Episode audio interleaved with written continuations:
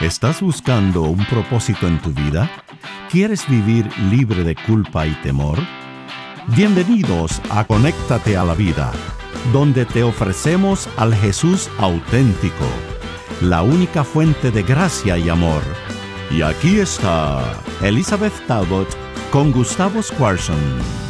Bienvenidos a Cántico Nuevo, soy Elizabeth Talbot. Y Gustavo Escuarzo. Y estamos comenzando una nueva serie basada en el libro de Éxodo, lo hemos llamado La Travesía del Éxodo. Una historia increíble porque cada uno de nosotros pasamos en esta travesía de la vida, ¿no? Y también de... Sí, sí, sí, yendo a la, a, la, tierra prometida, ¿no es cierto? Y todos tenemos que aprender las lecciones que ellos tuvieron que aprender. Bien prácticas, promesas de Dios que te van a servir para cada paso que vas a dar en esta travesía. Sí, y, y empezamos en el libro de Éxodo Así que si usted tiene su Biblia y con usted, por favor, abra Éxodo capítulo 1. Empezamos allí con los israelitas que están en Egipto y se han multiplicado desde el tiempo que, que de José, ¿te acordás? Eh, una generación que se multiplicó con mucha gente en un momento difícil porque eran esclavos, ¿no Sí, eran esclavos. Y nos dice Éxodo eh, capítulo 1, versículo 5, que a, la familia de Jacob le habían, eran 70 cuando José estaba en Egipto, pero después ahora han pasado cientos de años y viene un faraón que no conocía a José. Y parece que se había multiplicado mucho y esto fue una amenaza para el faraón. Sí, sí, fue una amenaza. Y dice, ¿quieres leer el versículo 7 de Éxodo 1? Los hijos de Israel se fructificaron y se multiplicaron y fueron aumentados y se fortalecieron en extremo y se llenó de ellos toda la tierra. Un poquito, poquito expresivo para demostrar de que eran muchos. cuántos eran. Y, y, dice, e, esto era este, un cumplimiento del pacto de Génesis capítulo 12 que Dios le había hecho a Abraham, que, iba a multiplicar. Todavía le falta la parte de la tierra, porque todavía están en tierra extraña, este, y eso vamos a ver ahora porque ellos van a ir a la tierra prometida. Como que se está formando la nación para ir a la tierra prometida. Exactamente. Y entonces dice el versículo 8 que este nuevo rey no conocía a José. Y esa palabra conocía en el hebreo es yadá, que es la que se usa a veces para cuando un hombre conoce a una mujer. es, es, un, es una...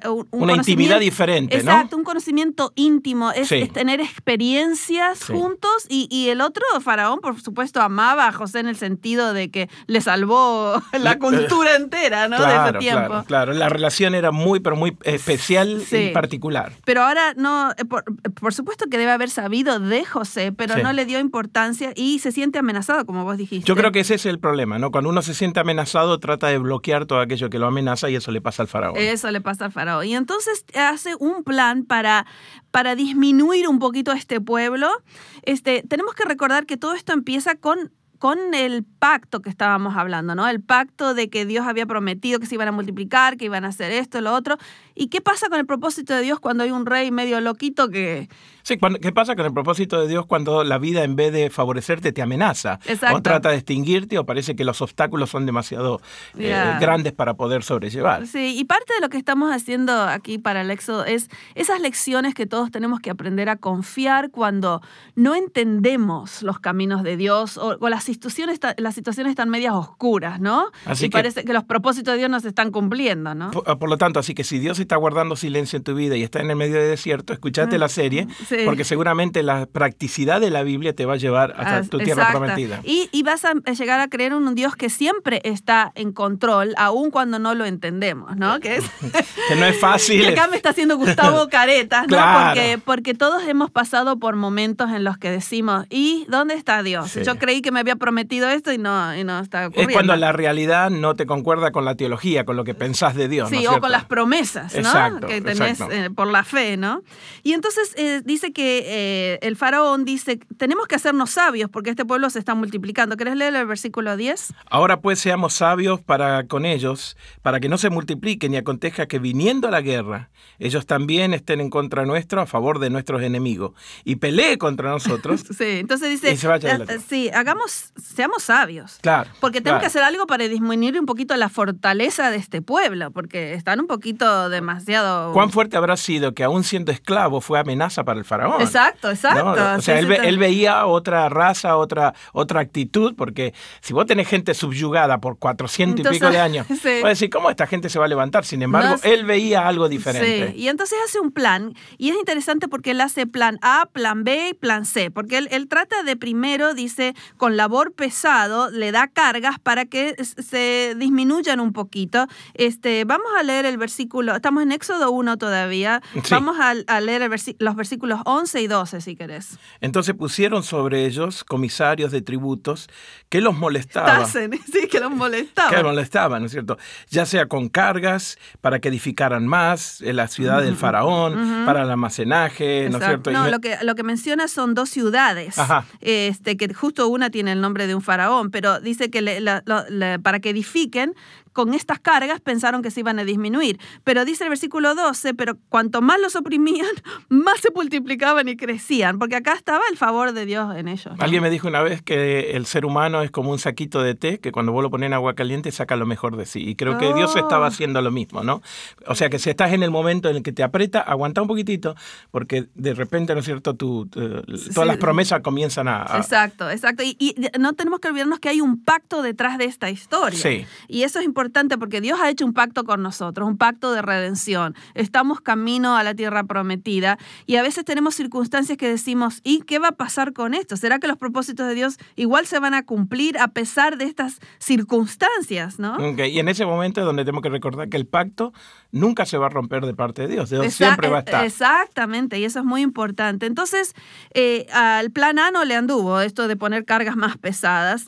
Este, dice aquí, eh, versículo 14, amargaron su vida con dura servidumbre en hacer barro y ladrillo y en toda labor del campo y en todo su servicio, al cual los obligaba con rigor. Ese era el plan a, pero no le anduvo. No le anduvo. Muy bien. Entonces, ¿cuál es el plan B? el plan B. Si querés leerlo, estamos en el versículo 15, 15, y 16. Y habló el rey de Egipto a las parteras de las hebreas, una de las cuales se llamaba Cifra y la otra Fua, y les dijo eh, cuando asistáis a las hebreas en sus partos y veáis el sexo del hijo, matadlo. Y si es hija, entonces viva. O sea, si es varón, hijo, matadlo. Y, si, es, hija, que viva. Hembrita tiene que vivir. Sí, entonces ese fue el, ese fue el plan. Ese fue el plan. Ya que no le habían dado las cargas, no, no, no, no, se disminuyeron con las cargas, dijo, yo ya sé, tengo otra idea, plan B, este, que las parteras, y es interesante porque acá empieza ya a decir hebreas. Ya empieza a separar los grupos, los egipcios versus los hebreos. Okay, y entonces les habla a las parteras hebreas y les dice, cuando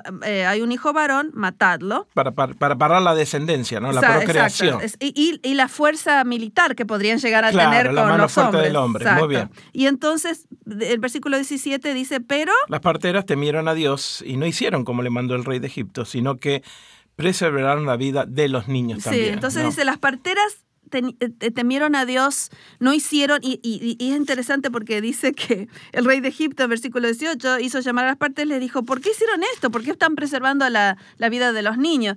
Y ellas, ellas, ellas empiezan a, a decir, este, eh, las mujeres hebreas. Sí, otra vez aparece el término. No son como las egipcias. Ahí, ya estamos viendo una diferencia, ¿no? Por lo cual se ve el miedo que le tiene a esta gente, ¿no? Porque parece, no, no debe ser una fábula, esto debe ser verdad. Que las mujeres hebreas eran más fuertes que las egipcias, ¿no? Sí, y dice, y son robustas, dan a luz antes que la partera venga a ellas. Y Dios vio bien que las parteras habían hecho esto, se multiplicó otra vez, dice el pueblo, versículo 20, y se fortaleció en gran manera. Cada vez está peor, cada vez más fuerte, ¿no? Bueno, eh, cuando vos pasás por un desierto o un problema del otro lado, o salís amargado o salís más fuerte. Mm, qué interesante. Entonces, esto te puede estar pasando a ti, ¿no es cierto? Que estás escuchando. A lo mejor está pasando en el desierto. Vos vas a elegir cómo vas a salir del otro lado. Mm. Evidentemente, los hebreos decidieron de que a cada problema iban a hacerse más fuertes. Mm, sí, es que tenían un Dios más fuerte que el Dios de los egipcios. Definitivamente era su confianza, su promesa y otra vez el pacto el que pacto que Dios había, había dicho, ¿no? Este, yo escribí una poesía una vez este, profunda para mí, eh, se llamaba El jarrón. Ajá. Este, cuando yo estaba pasando por momentos muy difíciles, este, escribí esta poesía sobre un, con un jarrón que se ha caído y están las, las piezas en el piso. Y digo, yo voy, a, voy a, creer en el alfarero de mi vida que puede agarrar esas piezas, pegarlas juntas y hacer que el jarrón esté más fuerte que antes de haberse caído. este, y creo que Dios hace esas cosas, ¿no? Por eso la cicatriz es una piel más fuerte que la piel común. Claro, sabes que la que venden eh, cola para pegar ese tipo de jarrones, ellos te venden la idea de que te queda más fuerte después sí, que nuevo. Vos imaginate lo que hace la sangre de Jesús cuando pega esos pedazos. Ah, vos quedas mucho más fuerte, ah, no importa las circunstancias. Hermoso, hermoso. Y entonces tiene plan C. Entonces el plan C dice que Faraón entonces le habló a todo el pueblo. Ya no le habían eh, eh, ayudado a los capataces poniendo cargas más fuertes, tampoco le ayudó a las parteras eh, exterminando a, los, este, a los chicos varones. Y ahora le habla a todo el pueblo, versículo 22. Y le dice, echad al río a todo hijo que nazca y a toda hija preservará la vida. Sí, echen al río. O sea que fíjate que qué terrible, ¿no? Le, dice que le habla a todo el pueblo y le dice, tiren al río a todos los hijos varones. Compromete a cada uno de los ciudadanos. De los ciudadanos, ayúdennos en esto, ¿no?